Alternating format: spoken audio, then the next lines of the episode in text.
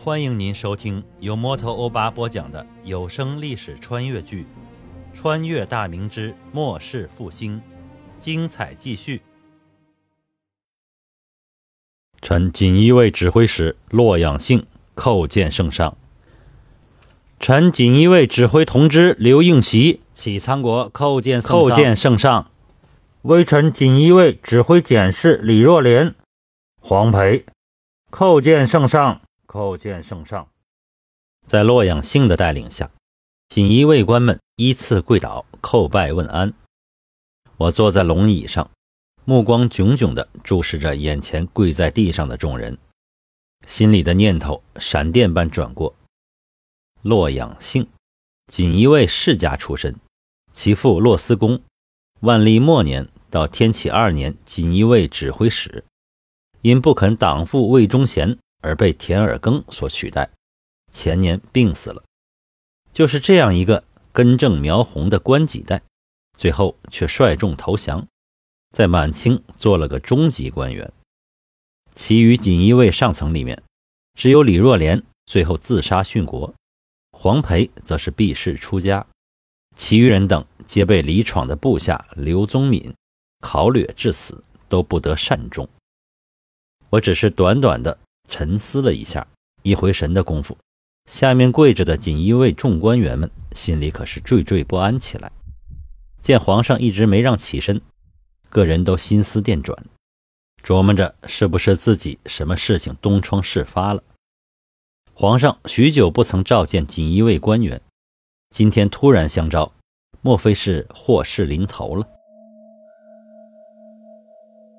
平身吧，一众官员。提着心起身站好，皆是低着头，不敢正视皇帝，但能够感觉到皇帝正在看着他们。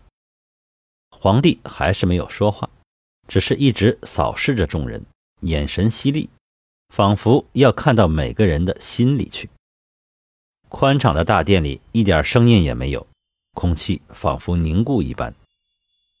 我沉思了一会儿，说道：“洛阳姓，臣在。”洛阳信躬身插手回答的同时，其余众人暗暗松了一口气。朕问你，锦衣卫到底是谁家的锦衣卫？洛阳信大惊失色，扑通的跪倒在地上，以额触地，大声回答：“回圣上，锦衣卫当然是圣上您的锦衣卫。从太祖爷创立锦衣卫到今天，直到百年千年后，锦衣卫都是皇家的。”哦，既然是皇家的，那朕再问你，太祖当初创立锦衣卫的初衷是什么？回圣上，太祖爷当初创立锦衣卫的初衷是要锦衣卫成为皇家的耳目和鹰爪，让皇帝不会被外臣所蒙蔽。洛阳兴依然跪在地上，额头始终不离地面，但回答的声音倒是很清晰。既然如此。那为何朕一年来每天看到、听到的，都是文臣的奏章和话语，而没有锦衣卫一星半点的情报呢？朕还听说，只要锦衣卫得到的各地舆情奏报，几位阁老总是能在第一时间知道，而朕却是毫不知情呢。我的语气很阴沉，任谁都听得出里面蕴藏着的怒火。洛阳性已是汗湿一背。现在虽说是夏天，容易出汗，但在大殿的各个角落都放置着冰盆，殿内的气温还是比较宜人的。但洛阳性身体在出汗，心里却如坠入冰窟，感觉寒冰彻骨。本来只是额头触地，现在则是拼命的磕头。不一会儿，前额已是一片乌青。其余众官员也是心里震步，接连跪倒，也是磕头请罪。我并未让他们平身，从龙椅上起身，绕过御案，来到一众跪地大员的身前，倒背着手俯视着他们。洛阳兴，自朕登基以来，就委任你为锦衣卫指挥使，你可知道为何吗？洛阳兴不敢回答，跪缩在那里，头也不磕了，整个人就像一只乌龟一般。朕欣赏一个人的能力，但朕更在意的是一个人的忠心。你的父亲任过锦衣卫指挥使，并且忠心耿耿。魏逆权势滔天时，天下的官员皆争相攀附，视皇家如无物。你父可谓位高权重，如果也去阿谀奉承，相信会继续风光下去。可你父并未从众，而是嫉恶如仇，不消与众为伍。结果可想而知，这是朕最赏识他的一点，那就是对皇家的忠诚。到了朕登基。清算了魏逆及其党羽，可你父却已不幸离世。朕痛惜之余，想到了你。本想着有如此忠臣，其子弟也不会差到哪儿去，所以不顾你无任何功劳，将你擢拔到高位。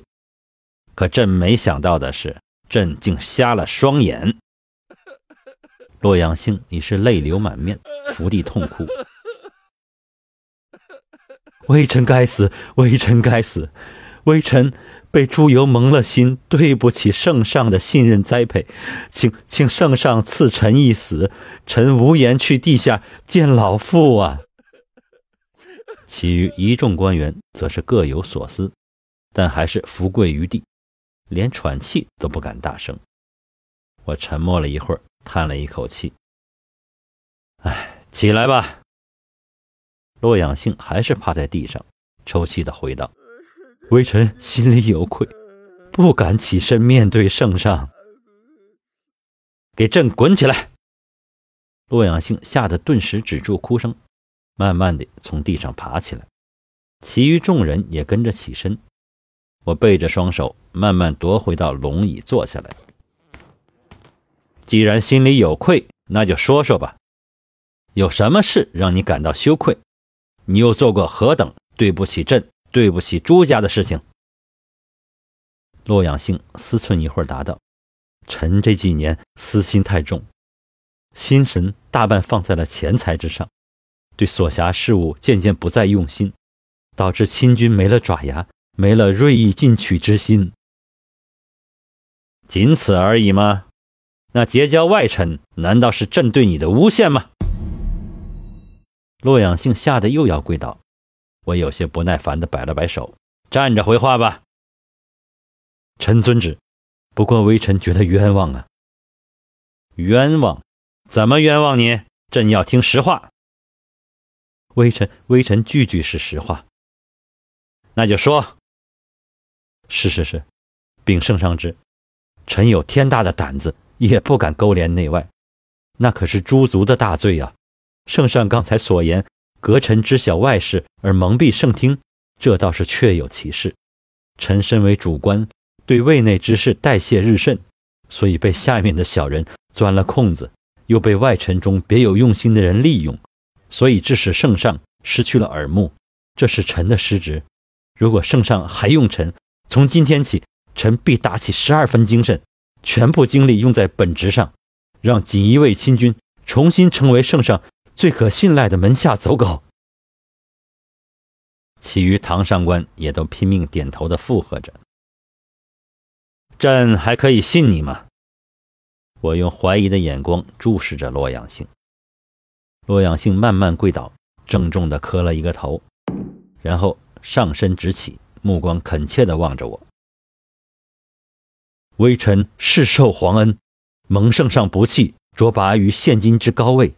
一家人享荣华富贵，如今局势危机，臣虽才能平庸，但臣愿效死力，尽臣最大之本分，辅助圣君。臣发誓，如不尽心竭力，全家不得善终。说罢，洛阳兴又磕了一个头。起来吧，朕暂且信你。谢圣上。洛阳兴一众人等起身站好。我站起身来，背着手看着一众官员。既然你等有悔悟之心，那就好好做事。朕听其言，更要观其行。洛阳兴，你回去之后，尽快拿出一个整肃方案来。朕不想再看到一个如烂泥般的锦衣亲军。朕要的是一个能扛能打、忠诚可靠，能让朕如臂指使的锦衣亲军。尔等如果重整亲军，立下书勋，那么封妻荫子，世代荣华，就是朕给你们的承诺。可假如尔等阴奉阳违，代谢如常，呵呵，朕就用太祖的一句话送与你们：金杯共如饮，白刃不相扰。最后这句，我用阴森的声音直视着众人，一字一顿地念了出来。洛阳性等人汗湿重衣，也不知道是天热还是被吓的，齐齐地跪倒在地，大声回道：“臣等必不负圣上重托，尽心尽力整肃亲军。”好了，你等退下吧，回去好生商议一番，明天午时之前拿出个方略给朕，朕也有些想法，到时会知会你们的。一众锦衣卫官员起身后。躬身插手，臣等告退。然后慢慢的退至大殿门前，这才直起身子，转身而去。